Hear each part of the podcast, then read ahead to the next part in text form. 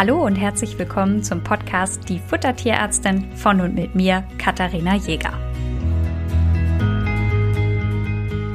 In der heutigen Folge habe ich euch wieder ein Fallbeispiel mitgebracht. Und zwar geht es um Leines und Leines Besitzerin hatte mich angefragt, ob ein bestimmtes Futter für ihn geeignet ist, weil er ja jetzt doch eher ein Senior ist. Und daher möchte ich diesen Fall nutzen, einfach mal so ein bisschen mit euch darüber zu sprechen, was muss überhaupt bei Seniorenfutter berücksichtigt werden, worauf sollte man da achten? Und welche besonderen Bedürfnisse stellt ein Senior an seine Fütterung.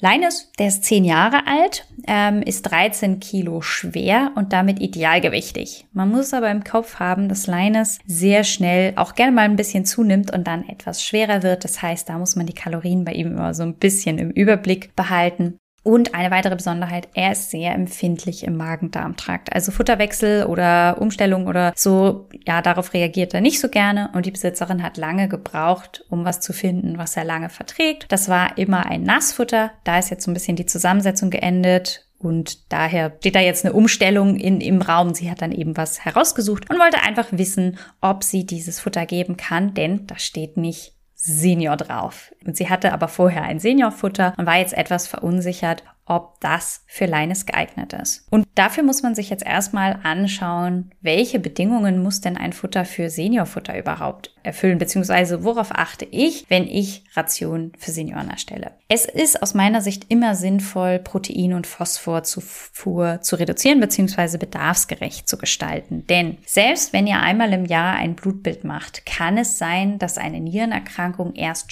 später festgestellt wird, denn Nierenerkrankungen, da werden Symptome erst sichtbar, wenn 70 Prozent bis 80 Prozent der Niere nicht mehr arbeiten. Das heißt, je älter ein Hund ist, desto wahrscheinlicher sind auch Leber- und Nierenerkrankungen und deswegen ist es sinnvoll, Protein und Phosphor einfach so ein bisschen im Blick zu behalten. Jetzt muss man natürlich dazu sagen, dass Hunde wie Leines eher weniger Nierenprobleme haben, als wenn man das jetzt mit einer Katze vergleicht. Bei einer Katze wäre ich da noch kritischer. Aber einfach, um da auf der sicheren Seite zu sein, ist es sinnvoll, das Ganze nicht zu überladen. Jetzt ist es so, dass Protein sehr starker Geschmacksträger ist. Es kann natürlich also auch passieren, wenn ich da jetzt den Protein aus der Ration sehr stark reduziere, dass die Ration nicht mehr so gerne gefressen wird. Muss man einfach so ein bisschen im Hinterkopf behalten. Dann erhöhe ich in der Regel bei einer Senioration die B-Vitaminzufuhr. Ich erhöhe leicht die Zink-Vitamin E-Zufuhr. Das hat ein bisschen was mit dem Immunsystem zu tun, um das einfach optimal zu unterstützen. Und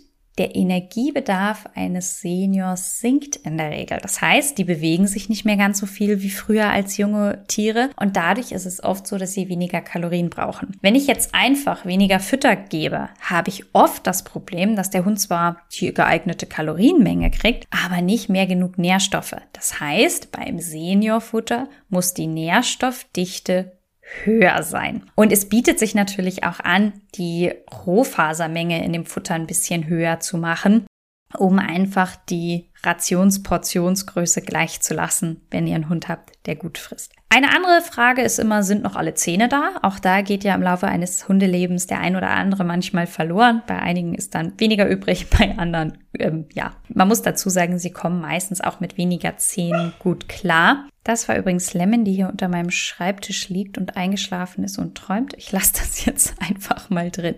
Das heißt, Senioren, ähm, da muss man natürlich einmal überlegen, sind da noch alle Zähne da? Vielleicht muss die Konsistenz angepasst werden, wobei man sagen muss, damit kommen die eigentlich immer sehr gut zurecht, aber nur, dass ich es einmal erwähnt habe. Und im Großen und Ganzen gilt natürlich wie immer, die Ration muss bedarfsgerecht sein. Es muss also alles in der Ration enthalten sein, was ein Hund braucht, um eine optimale Versorgung eben zu haben. Was auch sinnvoll ist, ist es eher so ein bisschen hochverdaulicher zu füttern. Da gehen wir auch nochmal drauf ein, hochverdaulich und so weiter. Was bedeutet das eigentlich? Aber im Großen und Ganzen sollte der Muskelfleischanteil höher sein als jetzt bindegewebhaltige Innereien. Und die Besitzerin von Leines hat mir jetzt ein Futter geschickt. Das sollte ich mir doch mal bitte angucken. Das besteht aus 50 Prozent Pute, da ist anteilig aufgeteilt in Muskelfleisch und in Herzen. Und da muss man sagen, das finde ich schon mal sehr gut, denn Herzen sind auch Muskelfleisch. Außerdem ist mir aufgefallen, dass es eine offene Deklaration ist. Ich hatte ganz alle, alle Prozentzahlen, damit kann ich gut arbeiten. Das freut mich natürlich immer sehr, wenn ich da alle Informationen habe. Dann sind da Kartoffeln drin. Das ist sinnvoll, denn in dem Moment, wo ich Kartoffeln in ein Futter mit rein tue, ist natürlich mehr Kohlenhydrate enthalten und damit ist auch die Proteinzufuhr reduziert. Ja, das heißt, auch das finde ich bei einem Senior mitunter sehr positiv. Dann ist es so, dass mir aufgefallen ist bei diesem Produkt, dass die offene Dekoration, die ich gerade gelobt habe, aus irgendeinem Grund nicht auf 100 Prozent kommt. Das hat mich ein bisschen gewundert. Das heißt, hier ein kleiner Tipp an der Stelle. Wenn ihr einen äh, Futter vor euch habt, rechnet mal zusammen, ob das sein kann, was der Hersteller da angibt. Ich habe schon mal ein Futter gesehen, da waren dann 120 Prozent enthalten. Ich habe mal ein Futter gesehen, da waren nur 40 Prozent enthalten. Das ist dann natürlich alles nicht so schlüssig und da ist dann auch der Rest des Produktes so ein bisschen in Frage zu stellen. Und das hatte mich ein bisschen gewundert. Da kann man dann immer gerne die Besitzer mal Bescheid sagen, dass die doch mal bitte beim Hersteller anrufen sollen und nachfragen sollen, was denn da los ist. Manchmal kriegt man eine Antwort, manchmal nicht. Und wenn man keine Antwort hat, naja, dann kann man eben einen anderen Hersteller geben. Der Markt ist ja zum Glück groß genug. Und jetzt bin ich ehrlich. Viel mehr kann ich ohne mein Computerprogramm über ein Fertigfutter gar nicht sagen. Ich bin immer darauf angewiesen, das Ganze auch durchrechnen zu können und in Relation zu Leines Bedarf zu setzen. Und das habe ich natürlich hier jetzt gemacht und habe mir das mal in den Rechner eingegeben. Wer sich die Ration einfach mal anschauen möchte, die Grafik stelle ich euch gerne bei Instagram unter die unterstrich Futtertierärztin zur Verfügung. Mir fällt auf, dass sie bedarfsgerecht ist. Ja, also es ist alles in dem Futter enthalten, was der Hund braucht. Calcium und Phosphor liegen nicht deutlich über dem Bedarf, sondern sind recht bedarfsgerecht. Das war ja einer der Ansprüche, den ich hatte. Da können wir also auch einen, einen Haken dran machen. Vitamin E ist ein bisschen knapp. Da kann man jetzt einfach ein bisschen Sonnenblumenöl zu dem Futter dazu tun und dann passt das unter der Bedingung, dass natürlich die Gesamtkalorienzahl passt. Denn ihr müsst bedenken, so der Leines hat nur 13 Kilo. Ein Tee beziehungsweise ein Esslöffel Öl ist einfach mal eben 10 Prozent seines Kalorienbedarfs. Also da nur einfach wahllos irgendwie Öl dazu punchen ist nicht, aber so grundsätzlich wäre das eine Möglichkeit, Sonnenblumenöl zu ergänzen. Die B-Vitamine sind ausreichend, aber nicht höher. Ja, also da sind B-Vitamine so viel drin, dass, dass es reicht. Aber man könnte hier durchaus noch ein B-Komplex dazugeben, wenn man das wünscht. Bei B-Vitaminen könnt ihr nichts falsch machen. Das sind wasserlösliche Vitamine. Die kann man nicht überdosieren. Das heißt, da könnte man dann einfach auch noch ein bisschen was hinzugeben. Achtung! Das Produkt hat einen Fettgehalt im oberen Bereich. Auf der Verpackung, also wenn ihr da jetzt so Nassfutter in die Hand nehmt, steht nur 6,5 Prozent. Das hört sich ja relativ moderat an und deswegen möchte ich das einmal für euch umrechnen. 6,5 Prozent Fettgehalt ist in der Originalsubstanz. Also, wenn ihr Nassfutter in der Hand habt, besteht das zu 70 bis 80 Prozent aus Wasser. Das heißt, da sind nur 20 bis 30 Gramm Trockensubstanz drin. Also wenn ihr jetzt das ganze Wasser auswringen könntet, dann würden einfach nur drei, also würden einfach nur 20 bis 30 Gramm übrig bleiben. In diesem konkreten Beispiel würden 23,9 Gramm Substanz übrig bleiben. Und aus diesen 23,9 Prozent, also von diesen 23,9 Prozent, sind 6,5 Prozent Fett. Das heißt, dass auf die Trockensubstanz berechnet wir nicht von 6,5 Prozent Fett sprechen, sondern von 27,2 Prozent. Also über ein Viertel dieser Trockensubstanz, die wir gerade imaginär ausgefrungen haben, besteht aus Fett.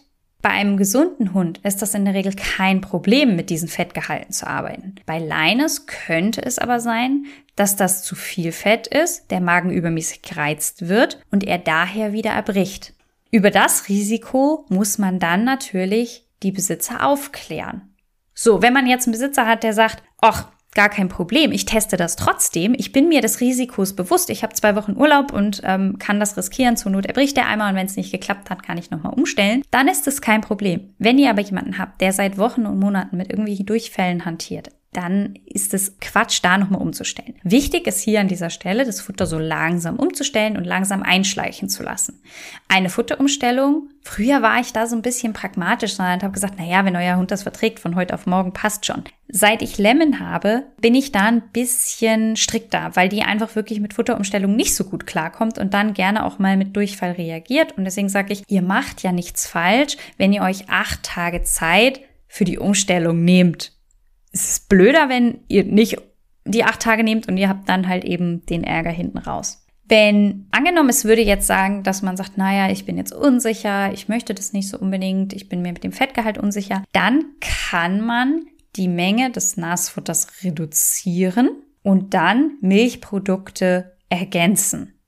Ja, nur damit senkt ihr natürlich die Nährstoffdichte noch mehr. Das solltet ihr bitte nicht ohne eine Berechnung machen. Aber ich möchte hier einfach aufzeigen, dass man immer Optionen hat. Denn oft kommt die Frage, oh, das Futter passt jetzt also nicht hundertprozentig, ich habe doch aber noch 40 Dosen im Keller, was können wir denn da jetzt machen? Da kann man immer eine Lösung finden. Man muss einfach nur drüber sprechen und sagen, wie kann ich das jetzt gut hinbekommen? In diesem Fall hat Linus das Futter vertragen. Es ist alles drin, was er braucht. Er hat keine Magen-Darm-Probleme und insofern kann er dieses Futter auch gerne langfristig bekommen. Und das Futter ist für einen Senior geeignet, auch wenn da nicht extra Senior mit draufsteht. Ich hoffe, dass euch das so ein bisschen geholfen hat in die Einblicke in der Seniorenfütterung. Wenn ihr noch Fragen habt, schreibt mir gerne. Ihr könnt mich immer per E-Mail erreichen oder auch über Instagram unter die unterstrich Futtertierärztin mit AE natürlich. Und dann sage ich bis dahin.